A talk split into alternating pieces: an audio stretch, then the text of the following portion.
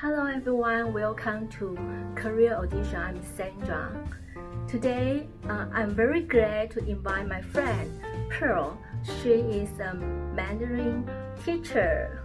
Hi everyone. Yes, uh, she has taught at around 400 students from age 5 to 55. Yes. Yes. So today, uh, we, we invite Pearl to um, to share if you are foreigner and you want to learn some Mandarin, uh, how you can learn it fast and uh, without fear. So Pearl, would, would you share um, based on your teaching experience? Uh, as a foreigner, if they don't learn Chinese before, um, how can they learn Chinese? Of course, you need a teacher, right? Yeah, you need yes, a you need a teacher. good teacher. An experienced teacher is very important. yes, that's true. yeah. And uh, actually, uh, now people they have more and more free learning apps online. Yes. So students, with even without a teacher, students are very easy to find their uh, online resource. Okay. like uh, uh, writing writing uh, apps or like a uh, BBC in China, in BBC China, for example. Okay. Yeah, so maybe they can uh, they are able to listen to practice their writing. Uh, even they can find Chinese friends. They can make friends with Chinese people with social media. So now it, it will be even without a teacher. But it takes a longer time if uh, you just download the apps and to learn Mandarin. Maybe it's too difficult for a beginner, right? Yes, that's true. Yeah. For uh, for people they they they they want to learn, they can learn from, for example, from free applications. Yes, and the good thing is that's for free, and Yes. yeah, very easy to get the resources.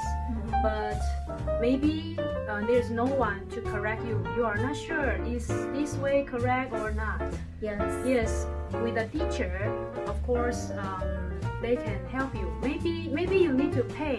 Maybe yes, maybe you need to go to the classroom. Although maybe the classroom is online. Now we also have online class, right? Yes. Yes. Um, maybe you need to pay, but she is experienced. She or he is experienced. Mhm. They know how to lead you, how to guide you to the goal you want to achieve. Okay. So, uh, it, it's for a beginner that they, they need to learn such, for example, uh, like we learn English, we, we need to learn the pronunciation and the grammar. So it's the same with the Mandarin. True. Yes. Yeah. So the Okay. first lesson for uh, students is always pronunciation, especially tones. Tone. Ma, ma, ma, ma. Right? Maybe many students in front they already experienced this. Yeah. If you pros- uh, if you pronounce different tone, then it totally means different things. yes. Yes. So usually the first thing for students is pronunciation. Okay. So when, when the students are get familiar with the pronunciation, the the second thing they need to get familiar is the grammar. Um, it depends. It depends. If, Okay. uh, for example, if my student they are younger kids, Yes. maybe they they are it's not necessary for them to learn grammar. Okay. It's more important to give them the environment. For example, maybe we give them stories, Okay. uh, hymns, songs, so they can learn from listening, from singing. okay. If these students they are like a high school students, maybe they need to take exam. Of course, grammar will be necessary Okay, I see. Foreigner and I don't know how to say Mandarin, but on the street I just met some girl. She is very beautiful. Would you just Pearl?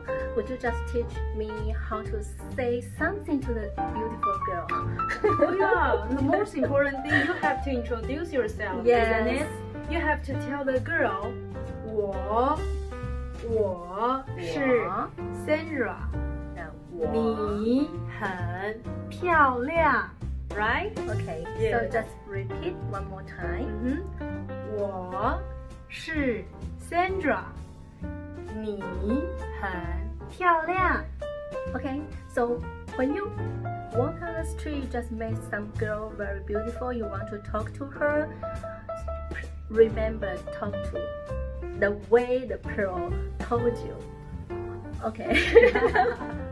okay. If you want to learn, uh, if you you are learning Mandarin and you just uh, find it very difficult, mm, find some difficulty to improve you want to ask Pearl some questions, uh, you can just um, send your question to the this email, and we will.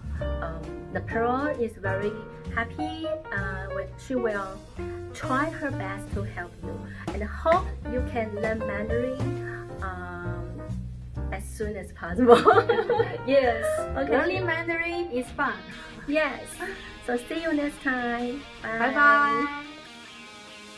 Hello everyone, thank you for joining us in Sandra's channel.